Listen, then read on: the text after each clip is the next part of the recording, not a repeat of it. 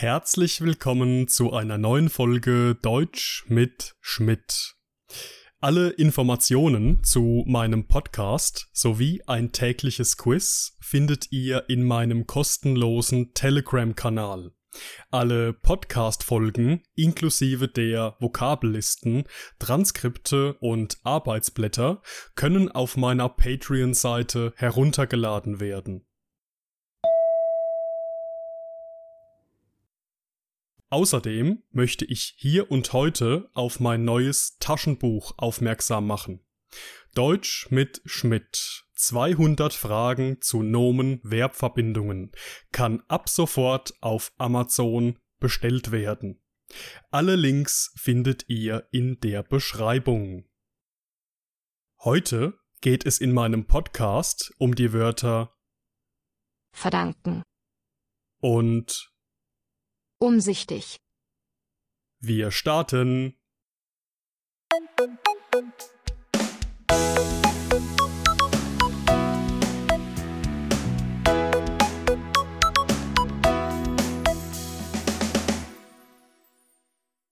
Unser erstes Wort für heute lautet verdanken. Verdanken.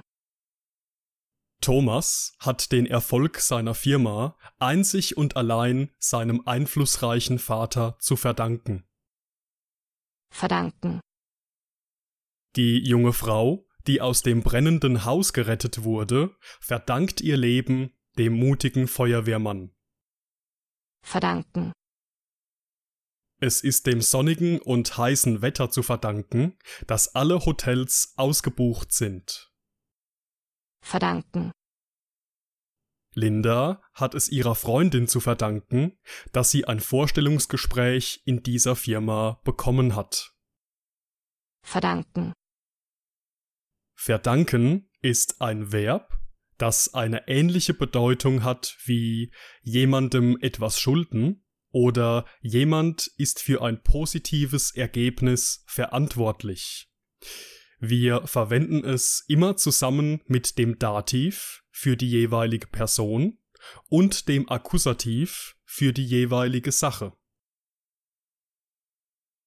Thomas hat den Erfolg seiner Firma einzig und allein seinem einflussreichen Vater zu verdanken, lautet unser erster Beispielsatz, der bedeutet, dass der einflussreiche Vater von Thomas dafür verantwortlich ist, dass Thomas heute so erfolgreich ist.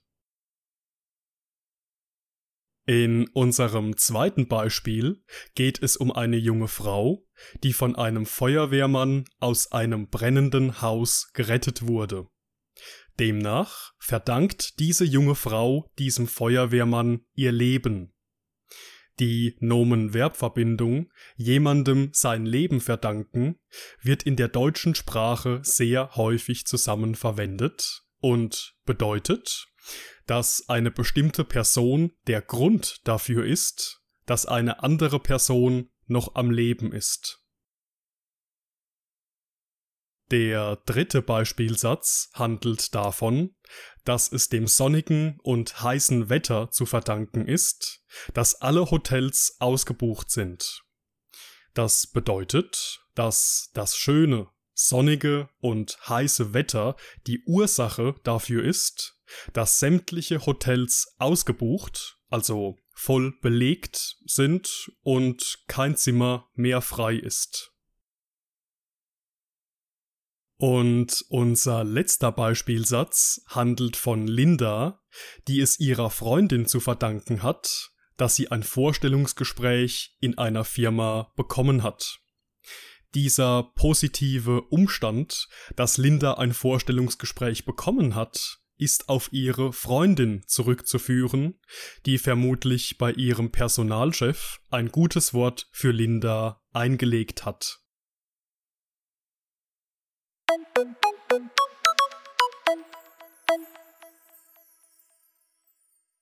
Unser zweites Wort für heute lautet umsichtig. Umsichtig. Der Fahrlehrer bescheinigte Maria in ihrer Fahrprüfung eine überwiegend umsichtige Fahrweise. Umsichtig. Die norwegische Nationalbank ist für ihre umsichtige Geldpolitik bekannt. Umsichtig. Politiker appellieren immer wieder an einen umsichtigen und verantwortungsvollen Konsum von Alkohol. Umsichtig. Durch umsichtige Planung konnte der Verkauf der Produkte um 50 Prozent gesteigert werden. Umsichtig. Umsichtig ist ein Adjektiv, das je nach Situation eine ähnliche Bedeutung hat wie besonnen, überlegt, durchdacht, planvoll, strategisch, weitsichtig oder vorausschauend. Das erste Beispiel handelt von einem Fahrlehrer, der seiner Fahrschülerin Maria eine überwiegend, also größtenteils umsichtige Fahrweise bescheinigt. Das bedeutet, dass der Fahrlehrer der Ansicht ist, dass Maria eine äußerst vorausschauende und rücksichtsvolle Autofahrerin ist, die durch ihr überlegtes Fahren keine anderen Verkehrsteilnehmer gefährdet. Die norwegische Nationalbank ist für ihre umsichtige Geldpolitik bekannt, lautet unser zweiter Beispielsatz, der bedeutet, dass die Nationalbank von Norwegen schon in der Vergangenheit durch ihr planvolles, strategisches und weitsichtiges Handeln positiv aufgefallen ist.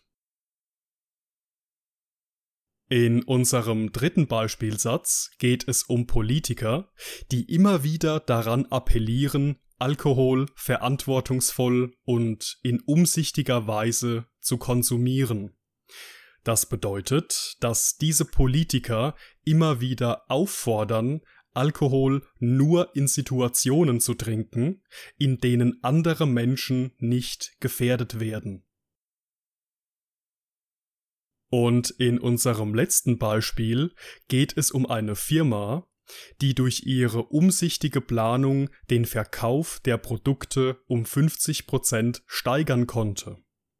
Das bedeutet, dass es der überlegten, strategischen und weitsichtigen Planung zu verdanken ist, dass sich die Produkte nun um 50 Prozent besser verkaufen.